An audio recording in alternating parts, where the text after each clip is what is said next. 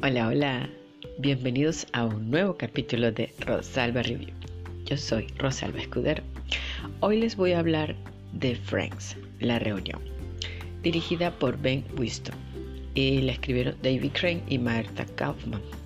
Es la primera vez después de 17 años que se reúnen en un set los integrantes de Friends. ¿Quiénes son ellos? Jennifer Aniston, Courtney Cox, Lisa Kudrow, Matt LeBlanc, Matthew Perry y David Schwimmer.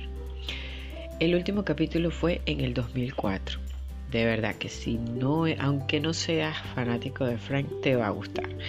Es demasiado emocionante verlos a, todos reunidos. Me encantó cuando salieron los creadores, Marta Kaufman, David Crane y Kevin Bright. Me encantó, me encantó que los escuchar de ellos mismos lo que significó Frank para ellos. O sea, wow, me encantó. De verdad que me gustó muchísimo. fue conducido por James Corbin, quien se declaró fanático de Frank y quien no.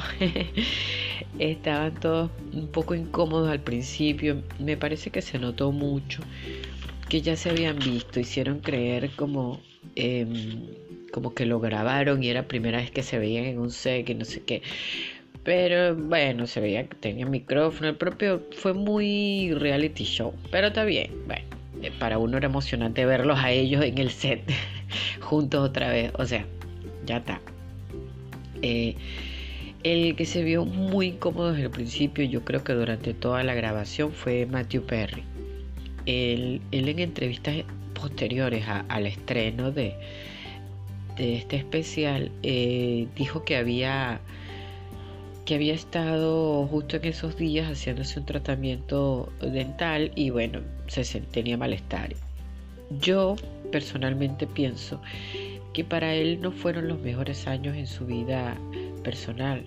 Profesional sí, pero él pasó por muchas cosas durante esos años y tal vez le remonta todos esos recuerdos fuera del set o, o cosas que pasó fuera de la grabación, qué sé yo. O sea, pasa que para nosotros es Chandler Bing, ¿no? y, pero tal vez para él Chandler Bing significa muchas cosas que a él no le gusta de, sí mismo o no le gustaba como era Matthew Perry en ese entonces. ¿Entiendes? Yo pienso eso, pero bueno, también es válido, es un ser humano aparte de un actor, o sea, es un actor, él no es Chandler Bing. Me fascinó las entrevistas que le hicieron a, los escritores, a los creadores, a los fanáticos en el mundo. ¡Wow! Eso me encantó. Esa parte de verdad que se te arruga el corazón. Con todas las historias de la gente, de lo que significó Frank para ellos. O sea, para mí significó muchísimas cosas. O sea, para mí, ¿verdad? Frank eh, ocupa un lugar muy, muy, muy especial en mi vida. Y, bueno, es esto, esta, esta reunión, este especial es eso, es un tributo a, la nostalgia que yo pienso que los fanáticos de Frank nos merecíamos. Aunque al final me dejó un sabor un poco agridulce porque para mí yo descubrí Frank cuando comencé a vivir sola. Em, yo vivía en, en el interior y, y, cuando comencé a vivir en Caracas este, sola, tenía 21 años. Em, bueno, cuando comencé a vivir sola, sola tenía 22. Eh, y fue que veía a Frank, que repetía los cuatro primeros capítulos, creo yo, pero me encantaba y me encantaba verlos una y otra vez. O sea, nadie, yo no he visto la persona que se canse de Frank. Y la verdad que una persona que diga que se canse de Frank, o sea, no, aléjense, eh, no es de confiar me dejó un sabor agridulce. ¿Por qué? Porque, como la misma Marta Kaufman lo dice, Frank es la etapa donde los amigos son tu familia antes de que tú formes tu propia familia. Y bueno, yo estaba en los 20 igual que ellos, entonces esa búsqueda de, de la independencia cuando te da miedo, pero te refugian los amigos y, y la pasas bien, pero tienes los mil y un problemas de adultos y todavía eres joven y todavía quieres ser, hacer cosas de, chico, pero, o sea, la, responsabilidad de adultos te golpean y, bueno. Y es como que, no sé, la verdad es que es bien. Frank es, lo máximo.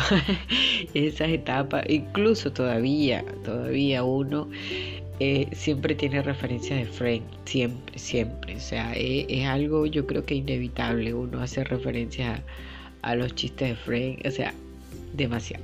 A mí personalmente soy súper fanática, no me canso de ver los, episodios, de hecho los tenía en DVD cuando los vi en, Netflix, wow, o sea, demasiado. Ahora eh, los tiene HBO, que igual sabe, o sea, el que la plataforma que tenga los derechos de Friends sabe que tiene audiencia asegurada. Es así.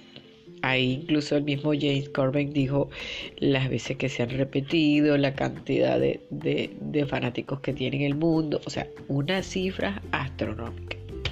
De verdad que es muy, muy bueno. Me encantó la parte cuando hacen ellos ya, ahora como están, em, hacen el, juego de donde adivinaban cosas, o sea, de sobre todo el capítulo cuando ellos pierden el departamento, cuando Mónica y Rachel pierden el departamento porque no sabían en qué trabajaba Chandler. o sea, es demasiado bueno, demasiado. De verdad que si pueden verla, véanla, em, porque es sin desperdicio, sin desperdicio, de verdad que cada cosa vale la pena, salen muchas sorpresas que no voy a decir acá.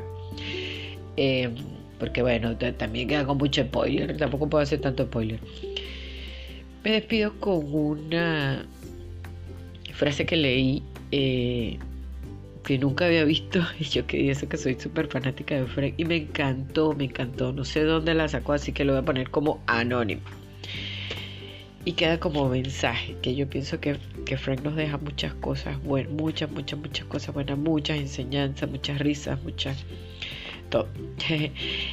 Entonces dice así, vístete como Rachel, trabaja como Ross, cocina como Mónica, baila como Chandler, canta como Phoebe y coquetea como Joy.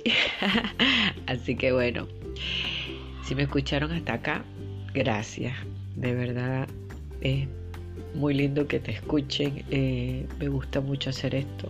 Tengo ya 29 reproducciones. ¡Eh! Eh, no soy muy constante, pero prometo serlo más.